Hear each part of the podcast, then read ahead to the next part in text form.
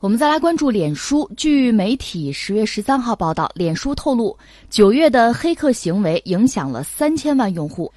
美国联邦调查局 FBI 正在调查这次事件，并且要求脸书不要讨论谁可能会发起这次攻击。脸书表示，三千万受影响的用户当中，已经有一千四百万人的信息被黑客获取，包括姓名、联系方式以及搜索记录和登录信息等敏感信息。另外，一千五百万用户的名字和联系信息被窃取。目前，脸书已经为所有受影响的用户设置了访问令牌。FBI 发言人表示，自己一直在与脸书联系，但是呢，拒。绝对事件进行评论。近来，脸书一直深陷信息泄露危机。脸书曾经表示，其计算机网络遭黑客攻击，暴露了五千万用户的个人信息。黑客甚至可以直接控制用户的账号，扎克伯格都未能幸免。这个事儿让人一下子就联想到中国古代那个很著名的成语吧，就是“此地无银三百两”。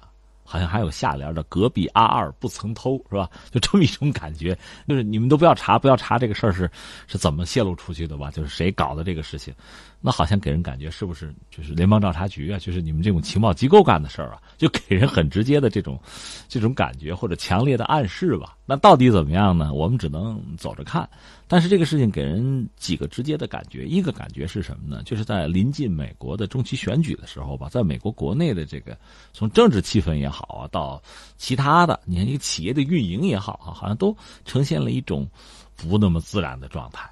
再就是应对这些状况呢，可能也出现了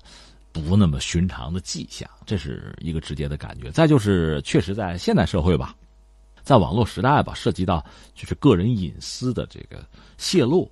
你看，涉及到人的名字啊，可能像那个身份证件、电话号码一类的这些东西，甚至账号什么的，这种泄露，一个好像我们隔三差五就要听到这样的消息。另外呢，它往往规模是非常之大的，再就是对社会生活、对社会的稳定、对公众的社交也好啊，甚至财产也好，都带来巨大的威胁。那美国这个事情确实给人印象深刻，包括扎克伯格自己。也没能置身事外啊，也没有在桃花源，他自己也没跑了，他的东西也泄露了，是这么一个状况。实际上呢，现在有一些猜测和传言，就是美国的这些情报机构吧，中情局也好，联邦调查局也好，他们和美国这些主要的，就是社交网络、就社交媒体，可能多多少少是有这样那样的联系的。这种联系呢，一方面可能是制约，另一方面可能就是窃取，当然也有合作。而这些东西对全球，就是美国像不管是什么 Facebook 就脸书啊，还是其他推特什么的，对这些用户来讲，其实往往意味着是坏消息，不是好消息。就当你在指责别人家可能这个信息是封闭的，或者说舆论是控制的时候，其实你的身后有甚至更强力的眼和手。这么个状况。嗯，那随着美国中期选举的临近，脸书呢又有大动作。当地时间十一号，这家社交媒体巨头宣布删除了五百五十九个页面以及二百五十一个账户，称其利用耸人听闻的政治内容作为点击诱饵，以此建立受众群，推动其网站的流量。另外呢，九月份的《纽约客》刊发了一篇两万字的报道，试图揭秘脸书帝国以及掌门人扎克伯格的现状和困局。这个新闻里面，我觉得几个核心的词汇，我们说一下。一个就是扎克伯格本人吧，很多人对他是推崇备至的，但也有些人认为他的真面目并不像他表现的那么好、那么善良、那么厚道啊。他不是一个简单的创业英雄，实际上这是一个就是影帝级的一个表演者。有人讲，甚至也有人指出，他所有的就公之于众的图片，都是他的团队精心拍摄和选择的，所有的这种推送都是有隐含的价值的。比如展现他阳光的一面呀，展现他慈善的一面等等，而实际生活中这个人并非如此。有人这么讲啊，当然我们想，作为一个一个创业者，后来把企业做到如此之大吧，又是一个全球知名的一个社交媒体，是这样的话呢，恐怕作为他的当家人、掌舵者，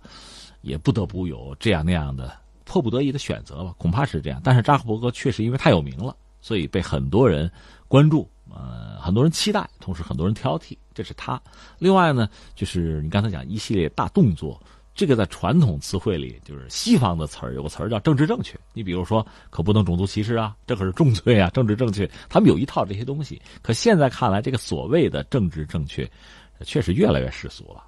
就是和美国的总统特朗普的需求要求越来越紧密的去联系、去挂钩，甚至吻合了。而确实和以往不同，传统，比如在奥巴马那个时代，他竞选美国总统的时候，大量的使用了社交媒体，而特朗普其实应该说走得更极端，干脆有人就叫他“推特治国”了，就大量的使用这种新媒体吧，和公众之间进行交流，就等于说绕开了传统的精英的主流的媒体，这也不失为他的一种聪明。